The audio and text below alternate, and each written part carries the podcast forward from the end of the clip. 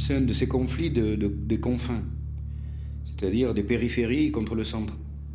Des périphéries négligées ou abandonnées, euh, c'est des zones inutiles pour le centre. Il n'y a pas de pétrole, il n'y a rien, pas d'intérêt.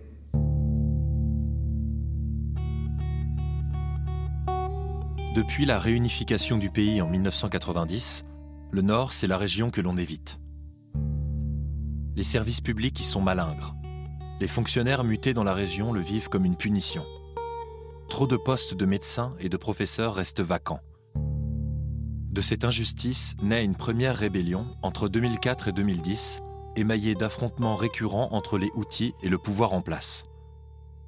Dans le sillage de ces guerres et des printemps arabes, le conflit armé actuel se déclenche en 2015. Il s'intensifie et finit par tout déstabiliser jusqu'aux fondements essentiels de la société yéménite. Pour moi, un des principaux problèmes qui est la cause de tous les autres euh, problèmes, c'est l'absence de justice. Comme il n'y a pas de justice qui est rendue, en dehors de certaines formes de justice tribale, mais qui sont extrêmement compliquées et qui ne fonctionnent jamais en situation de guerre. Ça demande des, palabres euh, longues et multiples euh, au niveau de différents groupes tribaux. Pour régler des conflits, des fois, pour un âne ou une vache ou mariage annulé ou des, des choses comme ça. Alors pour la guerre, c'est beaucoup trop lourd et beaucoup trop compliqué.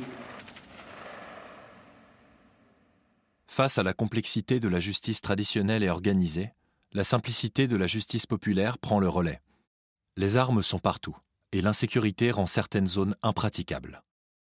Dans la ville portuaire d'Aden, par exemple, Hassan a remarqué la prévalence des armes à feu.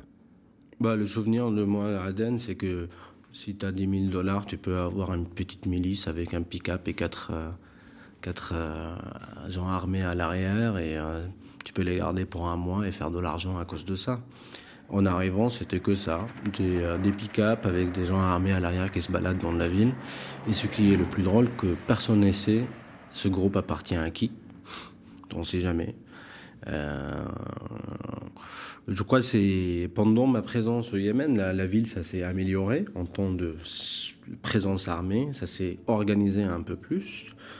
Euh, mais c'est un bordel total, la ville. Euh, c'est une ville qui est en guerre civile pour moi.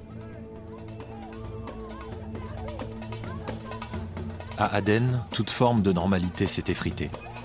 Au milieu du chaos politique, les criminels prospèrent et s'empressent de profiter des défaillances de l'état de droit.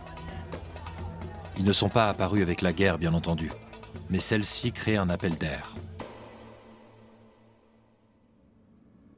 Il y a beaucoup de gangs criminels, il y a beaucoup d'activités criminelles. D'ailleurs, même avant la guerre, la principale activité de notre hôpital était une activité sur les, sur les, les criminels ou les victimes des criminels. Et on en a toujours aujourd'hui. Les hôpitaux, les autres hôpitaux en veulent pas. Euh, c'est des sacs de nœuds pas possible. Il y a des, menaces. C'est-à-dire que les,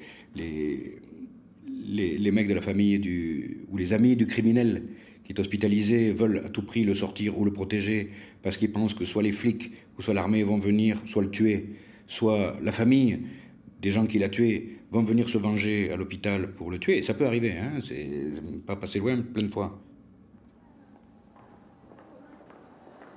Dans ces conditions, l'entrée de l'hôpital d'Aden est tenue par d'imposants gardes.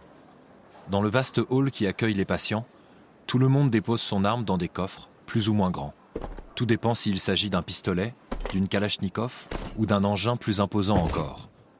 Une précaution élémentaire pour un hôpital qui s'élève en plein cœur d'Aden et qui prend en charge les blessés de tous bords, civils, soldats de la coalition, mais aussi sympathisants outils ou encore membres d'Al-Qaïda. Le règlement de compte ou le dérapage n'est jamais très loin. Il y avait un mec qui voudrait entrer voir son, frère ou un truc comme ça. Et l'équipe lui dit tu peux pas entrer maintenant, c'est pas les heures de visite.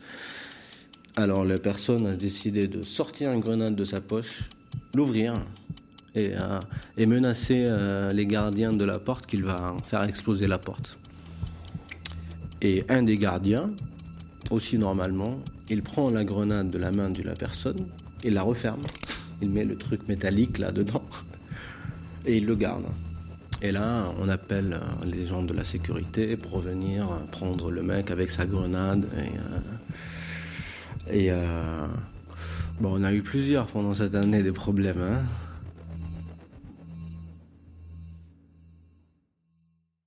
Dans une ville rongée par la criminalité et les attentats, l'hôpital ressent régulièrement les déflagrations environnantes. Bernard officiait en réanimation un jour lorsqu'il a entendu un bruit sourd suivi d'un léger tremblement. Les Yéménites qui étaient là, qui ont beaucoup plus l'habitude, ont dit bah, tiens, c'est une, bombe qui explose. Et très vite, on a eu, l'afflux massif de blessés. On a eu, je ne sais plus, 100, plus de 100 qui sont arrivés, euh, plus de 100, 130, je crois, euh, d'un coup avec, euh, je sais pas, ça a dû faire une cinquantaine de morts.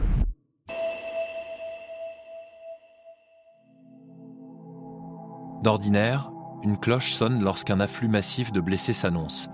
Mais cette fois-ci, tout le monde est déjà prévenu et en chemin vers son poste.